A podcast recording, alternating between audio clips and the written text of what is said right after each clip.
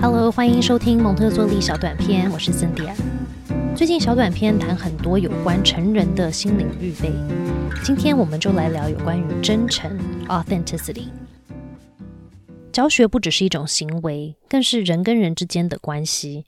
师生间的关系会对教学品质有直接的影响。其实亲子关系对育儿的品质也是一样。有互动的关系就会有感受与情绪，情绪很可能会颠覆我们的善意。有时候，让我们所做的事为个人利益多过于我们服务的对象。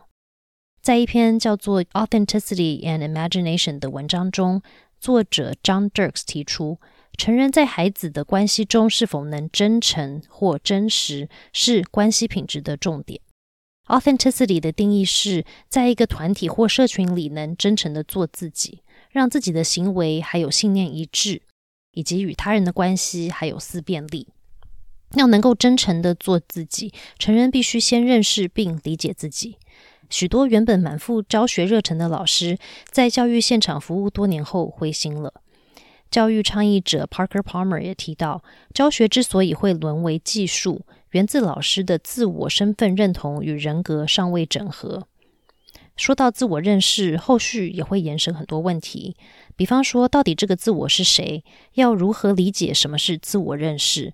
还有要怎么培养自我认识呢？有人说，自我认识要透过批判性的反思，质疑自己信念的来源以及社会价值观，思考信念跟社会价值观是否适合自己，并选择是否要改变信念。批判性的反思是非常理智的分析，但很多时候我们跟孩子相处时，却出现各种的情绪，这些情绪会阻碍理智。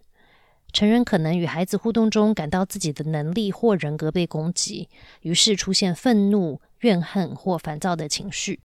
老师也可能对自己的教学感到挫折，而对学生生气或愤恨，也或许会开始不喜欢教学这个工作，感到灰心。Dirks 提到，教学中出现的情绪能反映出成人对自我认知感到重要的点，于是能帮助老师更理解自己以及教学对自己的重要。帮助老师养成真实性，在情绪中通常反映出老师想象自己可能会被群体排斥，被认为是无能无力，或丧失对自己的认同。除了当下发生的状况，其实可以透过为人师而看到自己生命故事的重复模式。比方说，需要被学生喜爱，需要被认定是位有能力与关怀的老师，以及想透过教学创造改变而感到有价值。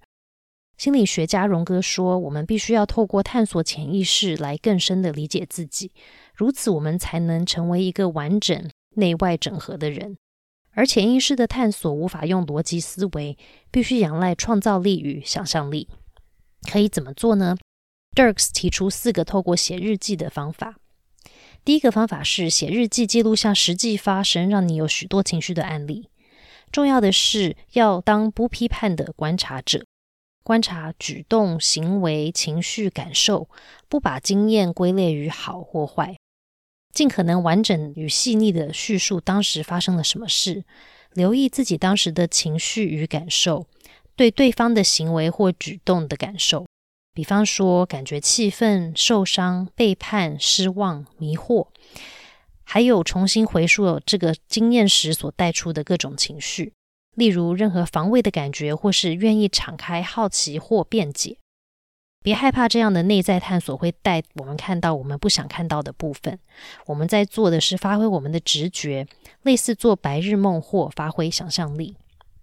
从经验中对自己做老师以及对生命整体的发现后，思考这个案例有些我们愿意放下哪个部分，而又是为什么呢？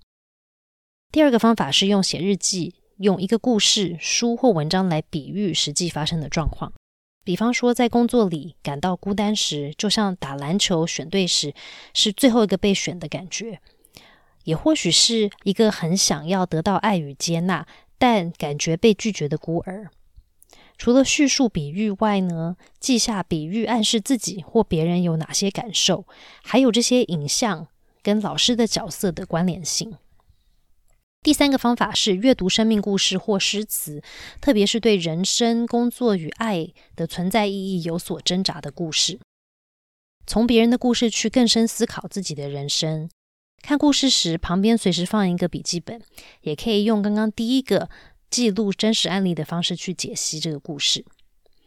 第四个方法是发挥幻想，比方说前面提到一个例子，是自己感觉像一个被拒绝的孤儿，在发挥幻想时，给这位孤儿名字，想象他长大成人后是什么样子。换句话说，你正在创作一个故事。他长大后是什么样的人？他长什么样子？他的工作或者是在爱的上面的议题的困难或是挑战。设定一个有限的时间，大概是十到十五分钟，让你自己的笔不停的写。但设定的时间到的时候就要停下来。写故事只是第一步，接下来你又要扮演这个故事的观察者。重新看一次你写的故事，列出一些问题，例如故事有哪些部分让你感觉不舒服，哪些部分让你又感感觉很开心，故事有什么地方让你觉得很惊奇。我们要记录下其中角色的情绪与感受，以及我们在经历这个角色的故事时，我们自己的情绪与感受。最后记录下这个故事是怎么反映我们自己的。作者提到，要成为一个对自己的自我认同与真实性有深度理解的老师，是一个需要投入很多时间、智力与情绪能量的承诺。我们要带着尊重、好奇、谦卑与爱来参与探索自己内在世界的这个旅程。蒙特梭利小短片，下次见。